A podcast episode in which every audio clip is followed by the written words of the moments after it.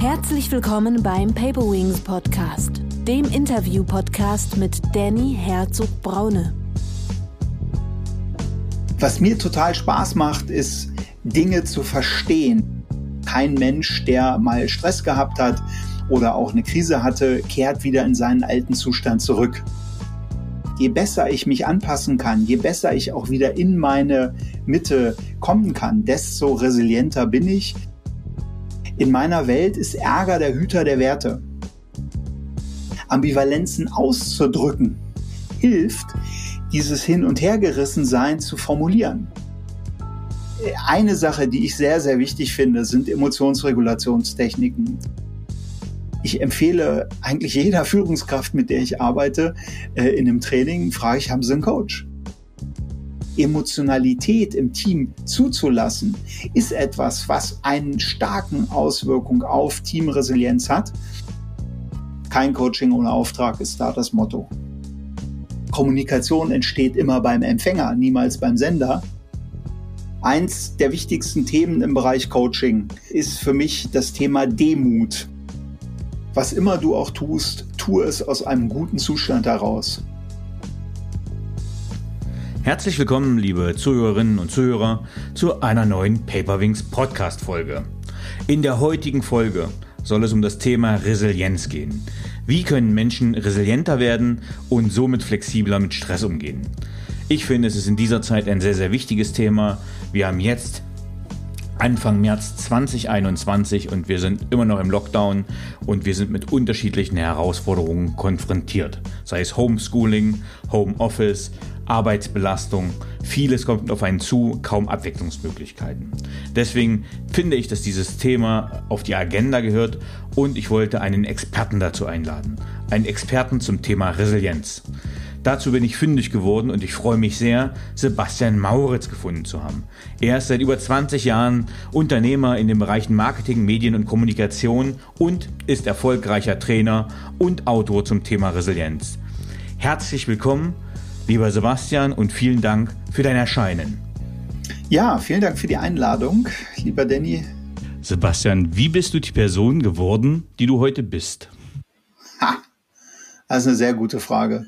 Ähm, also ich glaube, da gibt es zwei Aspekte. Der eine Aspekt ist, ähm, dass die ganzen Krisen in meinem Leben ähm, mich zu dem gemacht haben, der ich heute bin. Das ist jetzt nicht so, dass ich irgendwie jede Woche eine Krise habe und dann immer irgendwie wieder äh, mich neu erfinden muss, ähm, sondern für mich sind Krisen immer Wachstumsbereiche äh, und diese Wachstumsbereiche, die passieren natürlich ähm, dann während, aber auch nach der Krise. Ne? Das ist so das eine.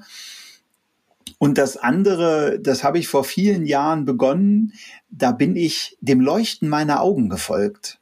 Und ich finde immer, dass wenn man dem eigenen Leuchten der Augen folgt, also da, wo die Energie ist, ähm, und man dieser, an dieser Fährte, an dieser Spur dran bleibt, dann führt der Weg zu einer Version von sich selbst, mit der man, ja, also ich nenne das so meine Wunschversion.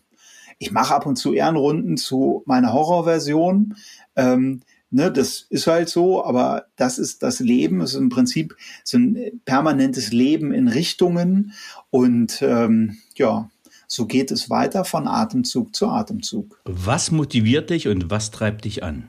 Was mir total Spaß macht, ist Dinge zu verstehen. Ich habe ein ganz hohes Maß an Wunsch der Verstehbarkeit. Ich verstehe gerne, wie ich funktioniere. Ähm, ich verstehe gerne, wie äh, die Strukturen, die übergeordnet sind, also ähm, welche Modelle gibt es, welche Muster gibt es, das finde ich faszinierend. Da leuchten mir die Augen und da kann ich mich die ganze Zeit mit beschäftigen.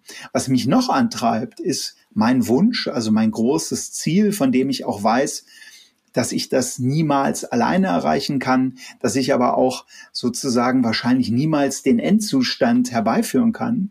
Aber ich möchte die Welt zu einem besseren Ort machen. Ich möchte, dass auf der Welt Menschen einfach verstehen, in Anführungsstrichen, wie sie funktionieren und ähm, im Wesentlichen auch besser mit Ärger umgehen können. Ärger als eine der beiden Stressemotionen und die Emotion, die im Prinzip oftmals zu Kampf führt, wo sie eigentlich aber auch für Selbstwirksamkeit wichtig ist. Das ist meine große Vision und das treibt mich jeden Tag wieder an, da das interessiert mich und das versuche ich auch, wo ich kann, mit den Menschen zu teilen. Äh, ich wollte für diesen Podcast einen Experten zur Resilienz finden und bin mehrfach auf Empfehlungen auch auf dich gestoßen. Wie bist du zu dem Thema Resilienz gekommen und was begeistert dich an dem Thema?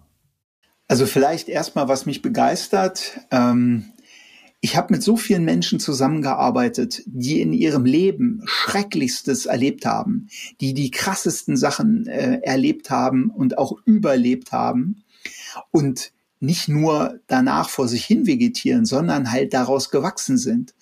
Und das fasziniert mich so, dass wir, wenn wir sozusagen mit dieser Resilienz in uns, die ja zum Teil angeboren ist, die zum Teil genetisch, epigenetisch, aber auch in den ersten Jahren äh, gelegt wurde, aber auch mit den ganzen Dingen, die jetzt gerade für mich aktuell wichtig sind, meine ganzen Praktiken, die guten Gewohnheiten, die Resilienz fördern, dann ist das was, was mich deswegen zur Resilienz gebracht hat, um halt auch mich selber zu verstehen. Ein Freund von mir sagte irgendwann mal so mit zum Augenzwinkern, sagte, naja, bei deinem Leben, da ist doch die Beschäftigung mit Resilienz ohnehin alles nur Eigentherapie. Und da habe ich gesagt, ja, da hast du recht. Ähm, und jedes Buch ist auch wieder eine Form von Eigentherapie. Insofern, eigentlich mache ich das komplett egoistisch nur für mich. Und ich teile es halt mit den anderen, ach Gott, irgendwas muss man ja auch für ein, für ein Leben machen. Deswegen teile ich meine Eigentherapie auch mit der Welt. Jetzt habe ich so ganz selbstverständlich den Begriff Resilienz einfach in den Raum geworfen, vorausgesetzt, dass die Zuhörerinnen und Zuhörer wissen, was Resilienz bedeutet. Aber was bedeutet überhaupt Resilienz? Was verstehst du darunter? Ja, also ähm, es gibt ja verschiedene Formen von Resilienz. Und ursprünglich kommt das aus der Werkstoffkunde, wo im Prinzip die Rückkehr in einen alten Zustand ähm, quasi per Definition das ist. Ähm, wenn man sich mit ein bisschen äh, mit Menschen und Systemtheorie auskennt, weiß man, das ist ein Missverständnis. Also kein Mensch, der mal Stress gehabt hat oder auch eine Krise hatte, kehrt wieder in seinen alten Zustand zurück. Warum? Weil unser System lernt. Unser System ist sehr, sehr klug und ist darauf ausgerichtet, aus Erfahrungen zu lernen. Ähm, in der Wissenschaft war das ursprünglich sowas wie Resistenz, also im Sinne von dagegenhalten können. Ähm, das hat sich dann über die Zeit mit dem Thema so Flexibilität, Adaptationsfähigkeit und so weiter ähm, äh, ja verändert. Und mittlerweile ist man bei einer Mischung aus Antizipation, also das Antizipieren von Krisen, von Problemen, von Stress und der Anpassungs- wie auch der Regulationsfähigkeit. Für mich ist das eine Mischung aus Adaptation, also ich passe mich an eine bestimmte Situation an, aus Regulation im Sinne von nach einer Anpassung brauche ich wieder einen Weg in meine Mitte und da das Leben sozusagen permanente Anpassungsprozesse von uns verlangt, ähm, auch noch der Aspekt der Oszillation. Klaus Eidenschink hat so schön gesagt, das ist ein ähm, systemisch arbeitender Kollege aus München, sehr, sehr kluger Typ, geniale Website, Klaus Eidenschink, einfach mal in die Lieblingssuchmaschine eingeben. Der hat gesagt, Resilienz ist die Freiheit zur Oszillation. Das heißt, je besser ich mich anpassen kann, je besser ich auch wieder in meine Mitte kommen kann, desto resilienter bin ich. Und dann gibt's noch, weiß ich nicht, bestimmt 30, 40, 50 andere Definitionen. Vielleicht noch eine von Professor Kalisch, der das Leibniz-Institut für Resilienzforschung leitet. Der sagt, Resilienz ist das, was Menschen während und nach Widrigkeiten, in Klammern Stressorexposition, also schwierigen Zeiten, was auch immer, mental gesund hält. Das heißt, die Fähigkeit, sozusagen unser äh, Immunsystem der Seele, das äh, beschreibt die Resilienz. Und das finde ich in jedem Menschen. Das hat jeder Mensch, der immer noch lebt, atmet und über die Welt geht, der hat Resilienz. Und äh, ich verstehe darunter auch was zutiefst Menschliches, was in jedem Menschen schlummert. Welche Faktoren gibt es denn, die die Widerstandsfähigkeit, also unsere Resilienz beeinflussen? Also zentral äh, bei den Faktoren ist die, äh, sind sozusagen die, äh, die Sammlung aller Schutzfaktoren. Also immer wenn mal angenommen du etwas hast, was für dich eine Ressource darstellt, was dich kräftigt, was dich stärkt. Und wichtig dabei ist, auf den Kontext zu gucken. Das kann im Arbeitskontext was vollkommen anderes sein als in einem privaten Kontext oder ähm, in einem Kontext, wo du, weiß ich nicht, äh, im Urlaub bist oder keine Ahnung. Da gibt's immer unterschiedliche Faktoren. Deswegen habe ich auch äh, eine gewisse Skepsis gegenüber den sieben Säulen ähm, sondern es gibt viele Schutzfaktoren. Ähm, ein Schutzfaktor zum Beispiel ist das Thema emotionale Flexibilität, ähm, wo man emotional flexibel ähm, erstmal die Emotion erkennt, benennen kann und damit dann im Prinzip versteht, worum geht's mir. Beispiel Ärger. In meiner Welt ist Ärger der Hüter der Werte. Das ist auch gleichzeitig ein Reframing. Das hat Raphael Kalisch auch mit der Pastor-Theorie, also dieser ähm, Positive Appraisal-Theorie, äh, einer Umdeutungstheorie ähm, sozusagen gezeigt, dass wenn ich Dinge, die vielleicht sogar unangenehm sind bei den Emotionen, ähm, umdeute, und dann gucke, ähm, wofür steht denn das? Worauf will mich denn Ärger hinweisen? Dann ist das etwas, was ein sehr großer Schutzfaktor ist. Das Thema expressive Flexibilität ist ein weiterer Schutzfaktor, der aus meiner Sicht gerade im Business extrem wichtig ist. Beispiel, du bist in einem Unternehmen und du hast eigentlich permanent, also das ganze Leben ist eine Zwickmühle. Du hast permanent Ambivalenzen und die Fähigkeit, Ambivalenzen auszudrücken, mhm. hilft, dieses Hin- und Hergerissensein zu formulieren. Ähm, wenn man das aufrecht erhält, als ein Beispiel, dann sind diese kognitiven und emotionalen Dissonanzen einer der Haupt-Burnout-Faktoren. Und expressive Flexibilität, also zu sagen, Mensch, Danny, habe ich eine Zwickmühle. Ich kann dich verstehen und ich sehe es anders. Und ich kann dich verstehen. Lass uns doch mal gucken, wie wir sozusagen da jetzt aus dem Entweder-Oder sowohl als auch finden. Das sind sehr zentrale Aspekte, die jetzt mal herausgegriffen zwei der vielleicht nicht so gleich präsenten ähm, Schutzfaktoren sind, aber aus meiner Sicht sehr wichtige. Und dann gibt's noch Optimismus, Lösungsorientierung, Bindung, äh, die Opferrolle verlassen, Selbstwahrnehmung, Selbstreflexion, Selbstwirksamkeit und so weiter und so fort. Die Frage ist immer, was brauche ich in welchem Kontext? Und die beiden, die ich genannt habe, die sind sehr kontextübergreifend relevant. Du hast eben die Bedeutung der sieben Säulen oder diese Definition in Frage gestellt oder negiert. Aber was sind denn diese sieben Säulen? Die haben wir noch gar nicht erwähnt. Ja, also die sieben Säulen in Deutschland wurden von Ursula Nuber, die war damals Chefredakteurin von der Psychologie heute Zeitung, ähm, die hat dieses Konzept vorgeschlagen. Ähm, und äh, ja, also wenn man die Zeit beachtet, ich fand finde das brillant, ja. Also es gibt verschiedenste sieben Säulenmodelle. Ähm, Ravage und Chaté haben so ein Faktorenmodell. Dann gibt es ein Säulenmodell von Jutta Heller, von mir eine sehr geschätzte Kollegin. Dann gibt es äh, von Dr. Franziska Wiebel äh, ein sieben Säulenmodell, auch von mir eine sehr geschätzte Kollegin.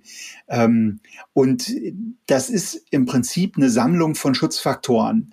Für den Start von Resilienz finde ich das immer noch besser als gar nichts. Ähm, das heißt, auch wenn man bis jetzt nach sieben Säulen gelebt hat, super weitermachen. Nur ähm, jetzt, ich beschäftige mich jetzt seit über zehn Jahren sehr intensiv mit Resilienz, habe dazu ein paar Bücher geschrieben.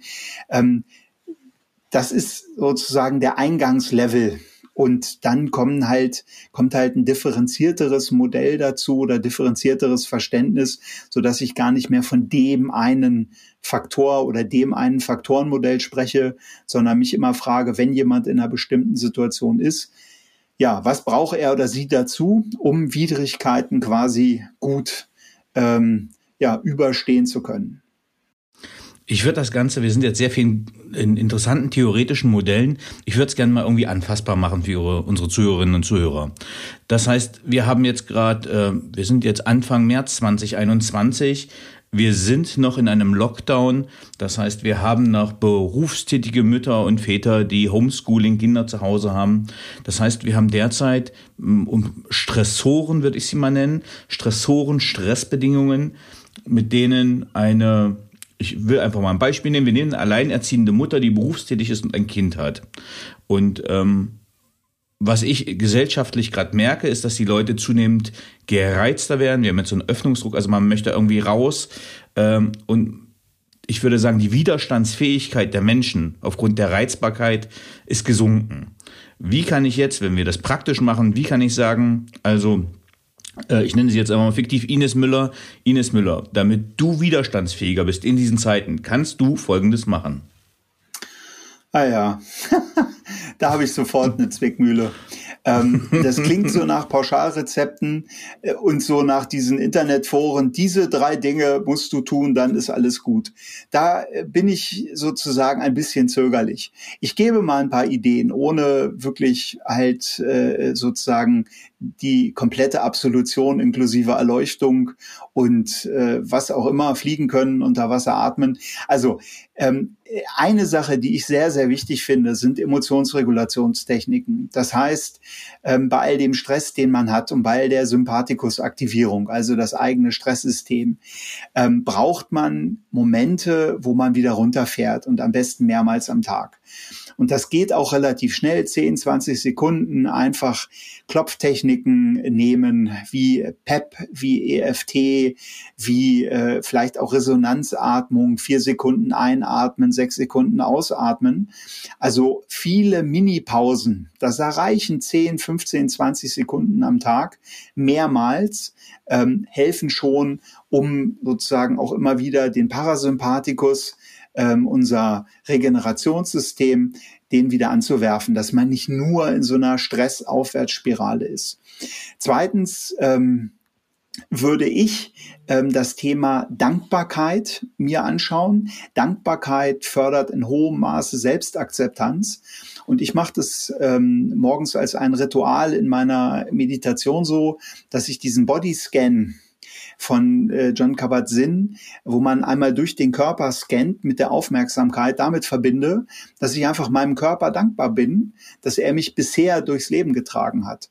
Das dauert, wenn man das schnell macht, zwei, drei Minuten und hat eine eine wirklich große Wirkung, weil das Thema Selbstakzeptanz mit Dankbarkeit korreliert. Sprich, wenn ich dankbar mir gegenüber und auch anderen Dingen bin, und das ist eine Fokuslenkung, dann kann ich Frau Müller sagen, hey, Frau Müller, wofür könnten Sie dankbar sein oder wofür sind Sie dankbar?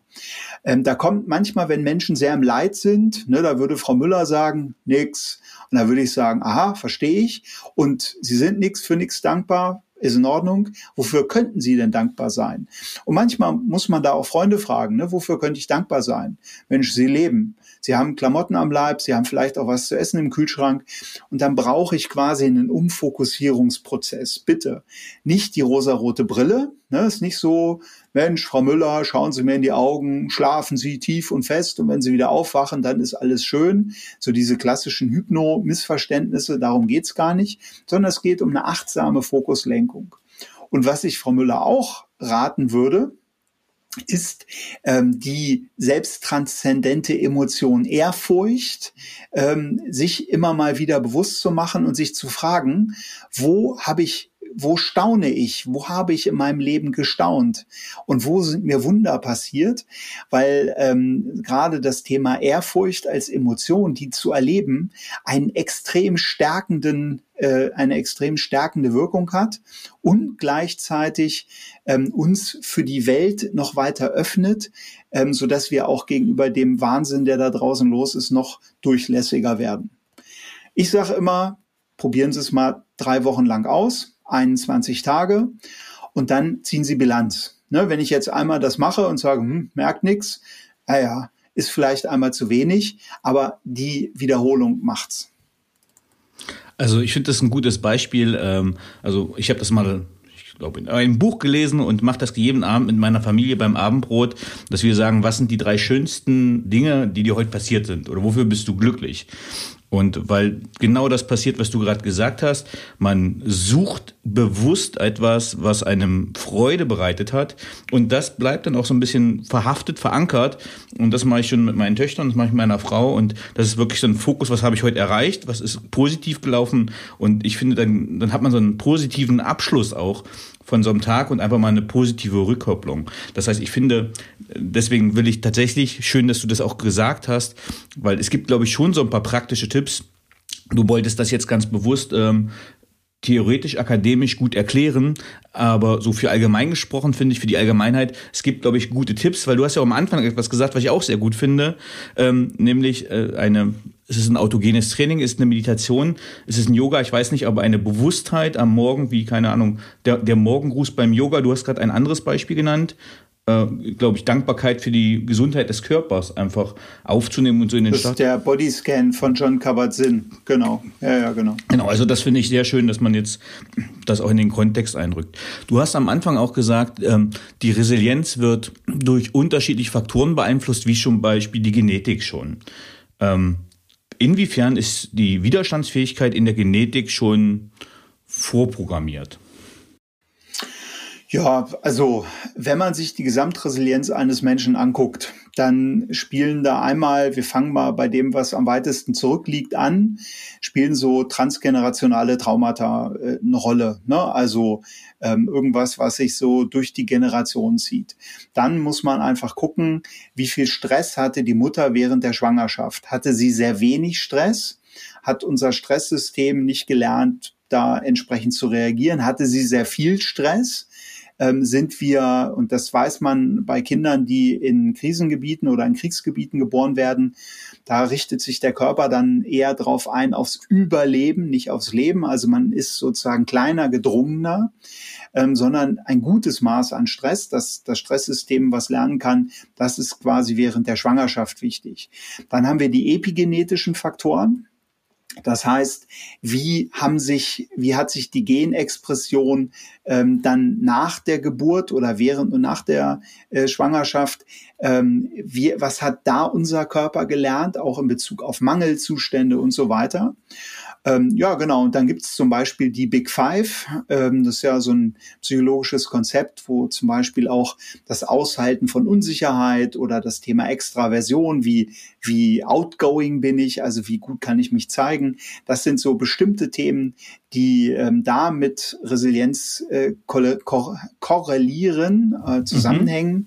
Und die kann ich zum Teil wenig bis gar nicht beeinflussen. Was ich aber beeinflussen kann, ist, sind meine Praktiken, ist wie ich meditiere, was ich für mich tue ähm, und so weiter und so fort. Oder auch, ob ich zum Coach gehe. Also ähm, ich empfehle eigentlich jeder Führungskraft, mit der ich arbeite, äh, in einem Training, frage ich, haben Sie einen Coach? Und wenn die Leute sagen nein, dann habe ich gesagt, gut, dann scheinen sie es ja mit ihrer Karriere nicht ernst zu meinen. So, ja, wieso das denn nicht? Habe ich gesagt, naja, fragen Sie mal zum Beispiel Sebastian Vettel oder irgendeinen Spitzensportler. Wenn Sie den fragen würden, hey, wie hast du einen Coach? Ja, was bist denn du für einer? Schaffst du das nicht alleine? Ja, da ist das ganz natürlich. Aber auch da sozusagen die veränderbaren Anteile zu stärken, darum geht es aus meiner Sicht. Also jetzt spielst du natürlich genau in die Karten, weil ich gerade eben von zwei Führungskräfte-Coachings komme. Das heißt, ich kann das äh, nur unterstützen und begrüßen. Ähm, aber ich würde gerne noch mal einen anderen Fall aufmachen. Und zwar, weil du das Beispiel so schön gebracht hast zwischen Managern, Überleben, Krisengebiet. Ähm, ich denke da an den, an, an den Fall Mark Wallert, der entführt wurde. Der hat auch, ich glaube, ein Buch geschrieben, Stark durch die Krise, wo er sagt, also da, wo es eigentlich lebensbedrohlich war, wo er entführt war und in Gefangenschaft, wo es tagtäglich um Leben und Tod ging, ähm, das hat er überlebt und auch gar nicht traumatisiert oder schwer traumatisiert überlebt. Aber als er dann zurück in den Beruf gegangen ist als Manager, ist er mit einem Burnout rausgeflogen äh, oder war halt ausgebrannt. Was sind denn die Faktoren, die Manager ausbrennen lassen, was du sagst, ihr solltet euch einen Coach nehmen? Ja, also mit Marc Wallert bin ich sehr eng befreundet, ähm, habe ihn auch zum Resilienztrainer ausgebildet und äh, deswegen verbindet uns da eine sehr, sehr enge, äh, einfach auch Beziehung. Äh, ich schätze ihn sehr und ich finde das auch genial, was er mit seinem Buch in die Welt bringt. Ähm, ich habe mich tatsächlich öfter mit ihm über das Thema unterhalten. Und ich glaube, ein wesentlicher Aspekt, was Menschen in den Burnout bringt, aber auch, sag ich mal, auf Management-Ebene, ähm, sind Aspekte von Sinnlosigkeit. Also wenn ich in meinem Tun keinen Sinn erlebe, und Sinn hat man nicht oder man hat ihn doch, sondern Sinn erlebt man im Tun. Das heißt, ähm, ich unterscheide da für klein, den kleinen und den großen Sinn. Kleiner Sinn ist für mich sinnvoll, großer Sinn ist für mich und andere sinnvoll. Das heißt, meine Zielrichtung ist immer, wo kannst du etwas tun, wo dein Handeln einen positiven Effekt für dich und andere hat. Ich glaube, der, die Abwesenheit von Sinn, ist ein wesentlicher Teil. Der zweite Teil sind die sogenannten Antreibermotive. Das sind Glaubenssätze, die ein Stück weit uns bestimmen lassen, ähm, wann unsere Arbeit gut ist. Also Beispiel sei perfekt. Und äh, natürlich ist Perfektion gut und auch wichtig. Die Frage ist aber immer nur, wie dominant ist so ein Glaubenssatz und kann ich auch mal unperfekt sein? Das heißt, wenn die sehr aktiv sind, ähm, ist ein hoher Stresslevel und da helfen dann so Dinge wie zum Beispiel Meta-Akzeptanz oder Meta-Zufriedenheit. Also ich kann akzeptieren, dass ich etwas nicht ganz akzeptiere oder ich bin zufrieden damit, dass ich nie ganz zufrieden sein werde. Das sind so Konzepte von Gunther Schmidt, Hypnosystemik. Ähm, das hilft Managern sehr. Dritter Punkt äh, in dem Bereich sind die schon angesprochenen Zwickmühlen äh, beziehungsweise Multimühlen. Das heißt, man ist hin und her gerissen und versucht das Ganze innen drin zu lösen, ohne es auszusprechen. Und das sind dann so interne Pendelprozesse, die man eigentlich im Außen quasi, wenn man sie formuliert, sofort auch ihre Macht verlieren. In Englisch heißt das dann name it to tame it oder halt auf Deutsch heißt es der Rumpelstilzchen-Effekt, nenn's beim Namen und es verliert die Macht. Vielen Dank. Wenn ich jetzt Vorgesetzte habe, Führungskräfte und der, ja, gefühlt geht ja auch der Trend zu deutlich mehr Empathie in der Führung, zu mehr Aufmerksamkeit gegenüber den Mitarbeitern. Woran kann ich ein, als Führungskraft eine Nicht-Resilienz erkennen? Ähm, ja, das ist, ähm, würde ich sagen, eine gute wie auch eine äh, schwierige Frage, weil äh, natürlich ähm, und Erleben entsteht durch die Fokussierung von Aufmerksamkeit. Wenn ich als Führungskraft jetzt durch mein Team schaue und sage, oh, wo könnte jemand nicht resilient sein? Nicht resilient. Wo ist jemand nicht resilient? Da sehe ich nur vulnerable Leute. So. Wenn ich aber halt gucke, sage, Mensch, wo sind denn die wirklich resilient? Was können die denn gut? Also eher einen stärken- oder ressourcenorientierten Blick, dann sehe ich mehr.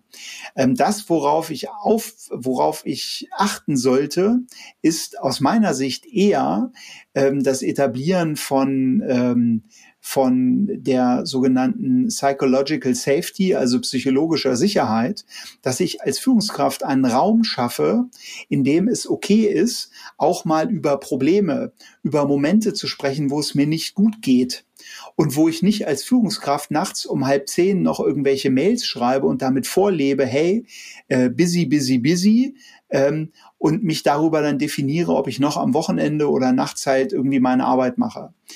Der zweite Aspekt da bei Führungskräften ist, und das kann nicht jeder Führungskraft nur raten, offen über ähm, Emotionen zu sprechen, auch über Dinge, wo man sagt, Mensch, ich bin heute echt enttäuscht, ich bin heute nicht gut drauf, also Schwäche zugeben und auch unangenehme Emotionen anzusprechen, stärkt die sogenannte Emotional Carrying Capacity.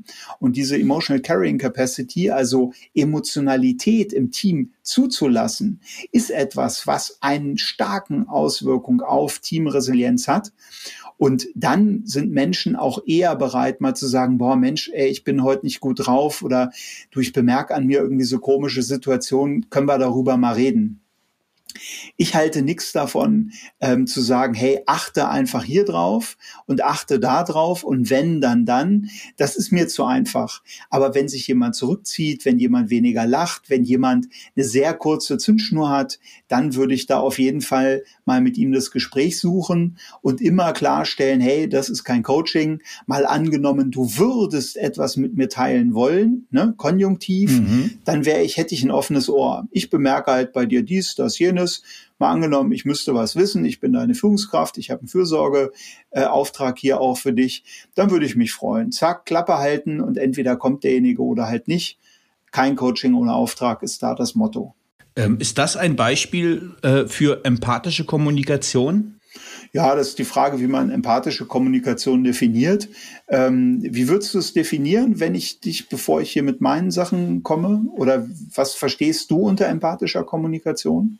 Keine Ahnung, ich würde jetzt mal, ich hau mal bewusst ein paar Buzzwords raus. Ich würde zum Beispiel sagen, äh, der klassische Feedback-Bürger, dass man sagt, okay, man fängt halt auch wertschätzend an, dann verpackt man die Kritik oder das konstruktive Feedback da rein und dann endet man mit dem Lob, dass man ähm, vielleicht aktives Zuhören betreibt dass man versucht, Botschaften rauszuhören äh, auf dem Empfängerohr und richtig interpretiert. Das wäre so meine Vorstellung von empathischer Kommunikation. Aber was würdest du sagen? Mhm.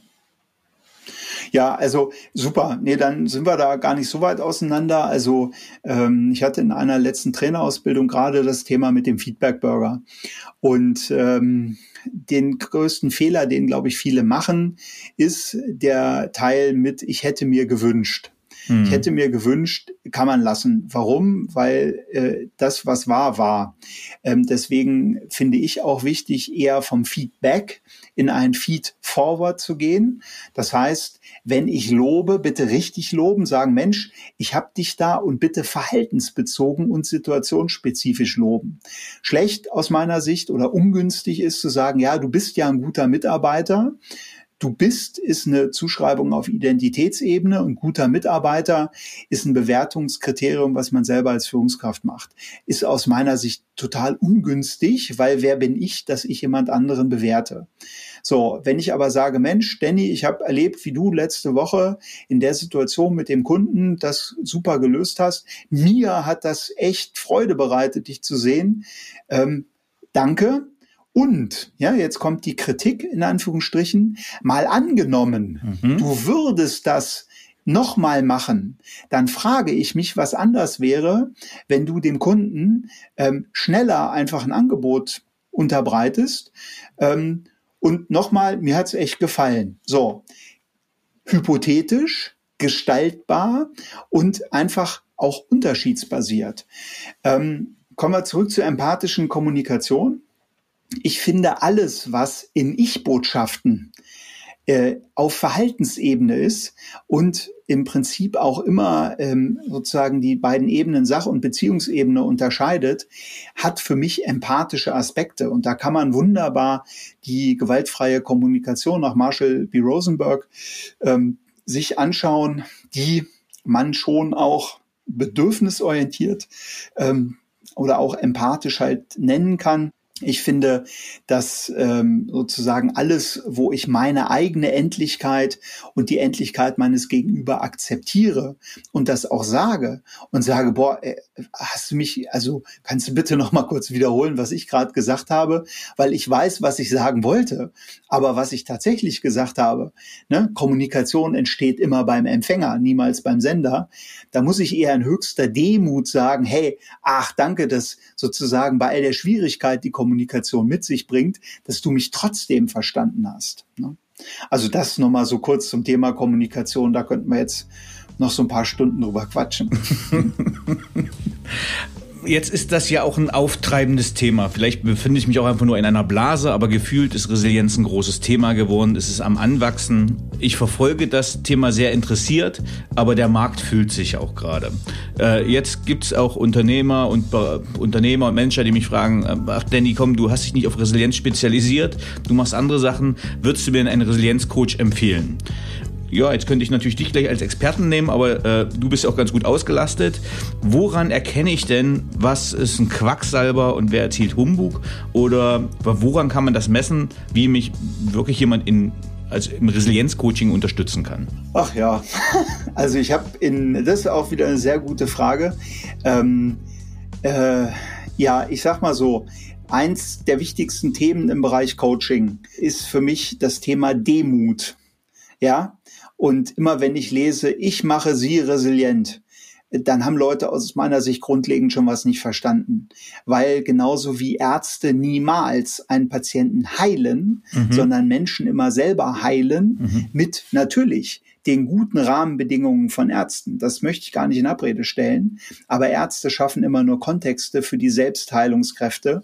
Genauso finde ich die Demut vor dem, was mein Gegenüber äh, da für eine Leistung vollbringt, sozusagen zentral. Zweite Thema, das ist ein sehr praktisches Thema, ist die Frage, ist da jemand in einem Verband?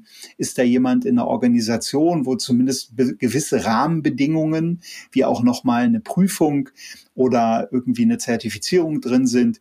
Ähm, ist sowas da drin? Das dritte ist ähm, das Thema Haltung. Und Demut ist ja natürlich ein alter christlicher Wert, aber Demut an sich ist eine Haltung. Aber auch mit was für einer Haltung begegne ich da jemanden und mit welcher Haltung wird mir begegnet, so dass ich immer mir die Leute auch angucken würde. Und da kann ich an dieser Stelle nur ganz klar sagen, äh, wenn ich ein komisches Gefühl mit jemandem habe, mhm. ein Gefühl der Grenzverletzung, der Gefühl der Irritation, ein Gefühl, wo ich mich nicht hundertprozentig wohlfühle, dann ist dieser Mensch einfach nicht für mich als Coach geeignet und nicht so nach dem Motto, ja, das muss so sein und der bringt mich halt aus meiner Komfortzone, sondern ich muss mich da wohlfühlen. Worauf ich auch gucken würde und worauf ich, wonach ich auch fragen würde, ist, nach welchen Wirkprinzipien arbeiten Sie? Also, welche Lehrer haben Sie besucht? Ähm, ist das Ganze wissenschaftlich fundiert, was Sie machen? Weil, und das weiß man aus der Coaching-Forschung auch, ne, Professor Gerhard Roth aus Bremen, der hat gesagt, die ersten drei bis fünf Male ist es eigentlich völlig egal, was man macht. Ähm, es, solange eine gute Beziehung zwischen Coach und Coachee da ist und der Coach oder die Coach überzeugt in die eigenen Methoden ist das ist schon auch eine ziemliche, ja, wie soll ich sagen, eine Kränkung für gut ausgebildete Coaches, mhm. weil wenn das gegeben ist, ist völlig egal, was du machst. Mhm. Da kannst du jemanden irgendwie Bernsteinwasser trinken lassen oder halt irgendwie Karten spielen oder keine Ahnung. Die ersten paar Male hat das eine Wirkung. Ich würde aber sagen, es lohnt sich immer zu einem gut ausgebildeten Coach, aus dem Bereich Systemik, aus dem Bereich NLP, Lösungsfokussierung, Ericksonsche Arbeit, ähm, und so weiter zu gehen. Oder auch sich anzugucken, was ist da für ein Framework dahinter, also was für eine Rahmung. Mhm. Und äh, zum Beispiel ein guter Freund von mir, Dirk Eilert, hat das Thema M-Trace aufgebaut und wissenschaftlich sozusagen fundiert auf übergeordnete Wirkfaktoren. Ähm, und wenn man dann mal so ein bisschen schaut und sich inspirieren lässt und natürlich auch der Nasenfaktor. Wenn ich jemanden unsympathisch finde, ey, bitte, nicht sofort abbrechen. Und das kann man ja vorher einfach mal kurz machen. Kurz sagen, Mensch, ich würde Sie gerne irgendwie zehn Minuten vorher mal interviewen. Wir machen das kurz per Zoom, spart uns beiden Zeit. Wenn da jemand sagt, ja, mache ich, super. Wenn jemand sagt, nö, kostet aber Geld, würde ich sagen, gut, dann sind Sie nicht mein Coach. Ähm, das Coaching Geld kostet und ich halte auch nichts von kostenlosen Erststunden. Da halte ich gar nichts von, weil es entwertet die Arbeit des Coaches. Aber so ein kurzes Kennenlernen, ein kurzes Telefonat habe ich relativ oft. Und die Mischung, würde ich sagen, ist es. Und ähm, ja, was einem dann tatsächlich hilft, das sollte man den Placebo-Effekt auch nicht unterschätzen. Ähm, das ist dann im Prinzip zweitrangig. Okay, vielen lieben Dank für einen Einblick in die Welt der Resilienz. Jetzt hätte ich noch ein, zwei persönliche Fragen. Welche Fähigkeit bzw. Fertigkeit möchtest du gerne haben, die du noch nicht hast? Also ich weiß nicht, ob das äh, eine Fähigkeit oder Fertigkeit ist. Ähm, ich äh, bin immer noch sehr daran interessiert, mich mehr mit dem Konzept der Erleuchtung, der Wholeness, der Ganzheit auseinanderzusetzen. Ähm, und das ist eine Form von Meditation, die ich vor ein paar Jahren angefangen habe. Die Erfinderin oder die Begründerin davon äh, heißt Conny Ray Andreas. Äh, das ist äh, das, die Methode The Wholeness Work. Ähm, da bin ich einer der drei Lehrtrainer für Deutschland und ähm, finde das einfach total spannend, was man auf eine sehr sanfte Art und Weise ähm, für sich da tun kann. Was auch immer Erleuchtung ist. Ne? Also ich bin davon sehr weit noch entfernt. Ähm, das weiß ich aus so, äh, wie soll ich sagen, ähm, Lehrer von mir sagte mal, wenn du glaubst, du wärst erleuchtet, verbringe einen Tag mit deiner Herkunftsfamilie, dann wirst du genaueres wissen. Und was soll ich sagen? Aus Kontakten mit meiner Herkunftsfamilie weiß ich, ich brauche noch ein bisschen bis zur Erleuchtung. ähm, aber auch was ich an, was ich an Fähigkeit noch weiter kultivieren möchte, ist sozusagen die Gedankenstille. Da bin ich schon sehr gut. Ich meditiere seit über 20 Jahren, aber so dieses komplette, diese komplette Ruhe, auch über längere Zeiträume, ich schaffe das schon auch mal eine Viertelstunde, 20 Minuten, halbe Stunde. Aber das mal wirklich ganz lange sozusagen zu haben, das ist unheimlich äh, attraktiv für mich und darauf arbeite ich hin. Ich habe noch keine zehn Sekunden geschafft. Ich schaffe es nicht mal, die zehn Sekunden Meditation durchzuhalten, um Ruhe zu kriegen. Aber auch beim Yoga kriege ich keine Ruhe im Kopf. Also, aber ich bin beruhigt, dass du auch nach 20 Jahren noch äh, Ausbaupotenzial bei dir dann siehst. Ähm, welches Buch oder welche Bücher haben dich am meisten geprägt bzw. dein Leben beeinflusst? Er zeigt gerade auf eine große Wand, das Ach, muss man das dazu sagen. eine große ja, Bücherwand hat er mir gerade gezeigt.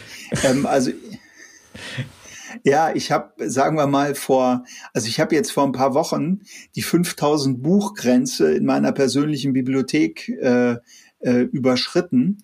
Äh, so dass ich gar nicht so richtig äh, weiß, welches Buch ich da selektieren soll. Also vor Jahren hat mir eine sehr gute Freundin ähm, mal das Buch Bestellungen beim Universum geschenkt von Bärbel Mohl. Das ist bestimmt schon, ach, da war ich 19 oder 20. Ähm, und da habe ich sie angeguckt, habe gesagt, was ist denn das für ein Scheiß, ja? Und so habe das voll abgewertet und habe gesagt, ich war damals, äh, habe Leistungssport gemacht, habe äh, Biologie und Englisch studiert und mich sehr wissenschaftlich und so weiter. Und sie sagte nur, ja, lies da mal rein. Und dann, das war so ein 80 Seiten Büchlein, ne? dann habe ich das durchgelesen und ja klar, das ist auch, auch echt ein bisschen eh so, so mit Parkplatz bestellen und so weiter. Ähm, aber ich dachte so, hm, was wäre, wenn da doch mehr in der Welt ist, als ich immer so glaube? Und seitdem bin ich da sehr neugierig, was auch so in Anführungsstrichen esoterische Konzepte angeht. Ähm, ich basiere alles, was ich mache, streng wissenschaftlich und äh, lebe aber ein Stück weit auch in beiden Welten. Und ich finde, das eine schließt das andere nicht aus, man muss es halt nur unterscheiden. Und das andere Buch, was mich massiv beeindruckt hat, ähm, war ähm, ein Buch von Professor Kuhl. Der hat die PSI-Theorie geschaffen und das ist so ein tausend, weiß ich nicht wie viel Seiten Buch, ähm, wo er im Prinzip alle verhaltenstherapeutischen Methoden sich mal angeschaut hat und die in sein Metakonzept der PSI-Theorie ähm, sozusagen zusammengeführt hat. Das habe ich zweimal gelesen ähm, er findet das Buch, das habe ich ihm auch mal gesagt, habe ihn mal getroffen, habe gesagt, das Buch ist eine Unverschämtheit, weil das liest sich echt echt schwer und es ist genial und aus meiner Sicht hat der Mann den Nobelpreis verdient, weil der einfach ganz vieles konsolidiert und zusammengefasst hat.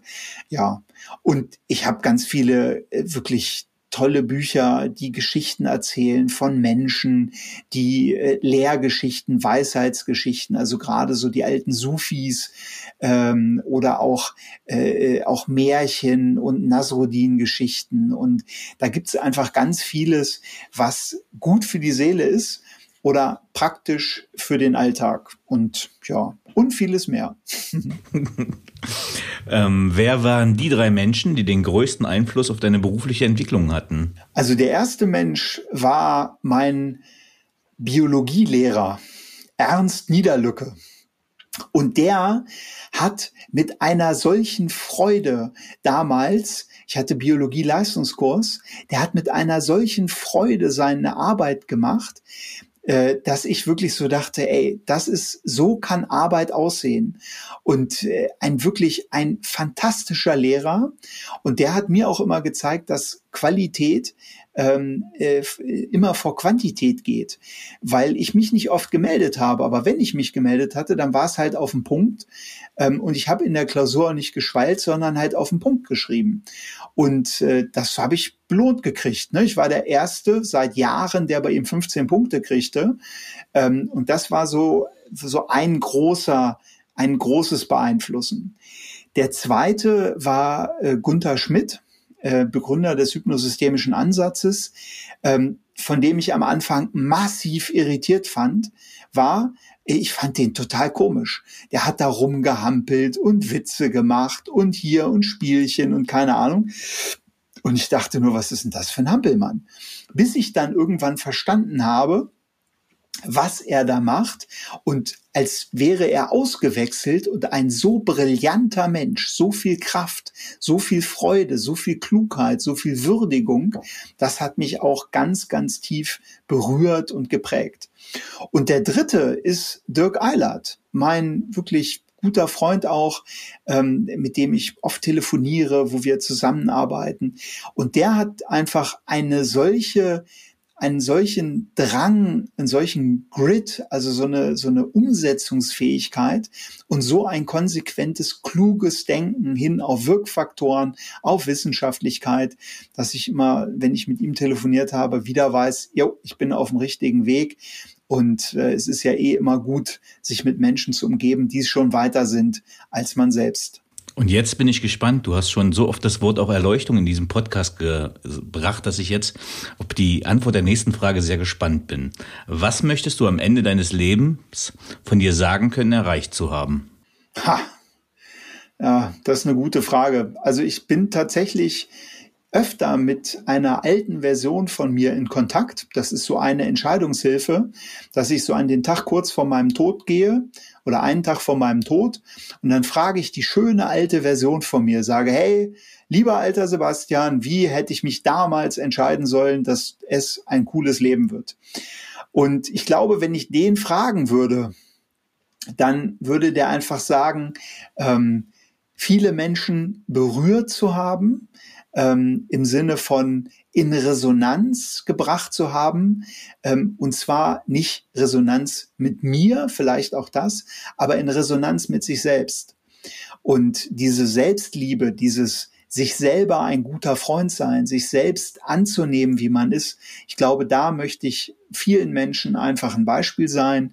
Das berührt mich auch, wenn ich das sage. Da merke ich eine ganz große Resonanz. Und ich finde immer, jeder Mensch hat es verdient, mit sich selbst gut umzugehen, weil wenn wir alle mit uns gut umgehen, dann können wir auch miteinander besser umgehen und dann werden auch diese aus meiner Sicht wirklich unnötigen Kriege und äh, diese Kämpfe und so weiter, äh, die werden dann mehr und mehr verschwinden. Äh, dass ich das selber erreichen werde, das glaube ich nicht, aber ich möchte da auf jeden Fall einen Beitrag zu leisten. Und das ist äh, ja schon fast die, die Antwort auf die letzte Frage. Die kondensieren wir jetzt noch mal. Hast du ein Lebensmotto? Und wenn ja, wie lautet es? Ja, mein Lebensmotto ist, was immer du auch tust, tue es aus einem guten Zustand heraus. Das heißt, welchen Zustand brauchst du, wenn du etwas tust, damit das, was du tust, wirklich gut ist, dass du es möchtest, dass es einen Beitrag für dich, für den anderen und für die Welt hat. Was immer du tust, du hast es aus einem guten Zustand heraus. Das heißt, nicht reaktiv, nicht mit irgendeiner ungünstigen Absicht für den oder die anderen, sondern einfach gute Zustände und damit, glaube ich, gelingt dann auch das Leben. Äh, danach kann nichts mehr kommen. Lieber Sebastian Mauritz, vielen, vielen lieben Dank für einen Einblick in die Welt der Resilienz und äh, mit dem Abschluss einer so positiven Botschaft. Sehr gern geschehen. Alles Gute und danke für die Einladung zu deinem Podcast. So, liebe Zuhörerinnen und Zuhörer, ich hoffe, Ihnen hat dieser Podcast gefallen. Wenn er Ihnen gefallen hat, hinterlassen Sie gerne ein Abo, eine positive Bewertung und empfehlen Sie diesen Podcast weiter. Bleiben Sie gesund. Mit besten Grüßen, Ihr Danny Herzog Braune.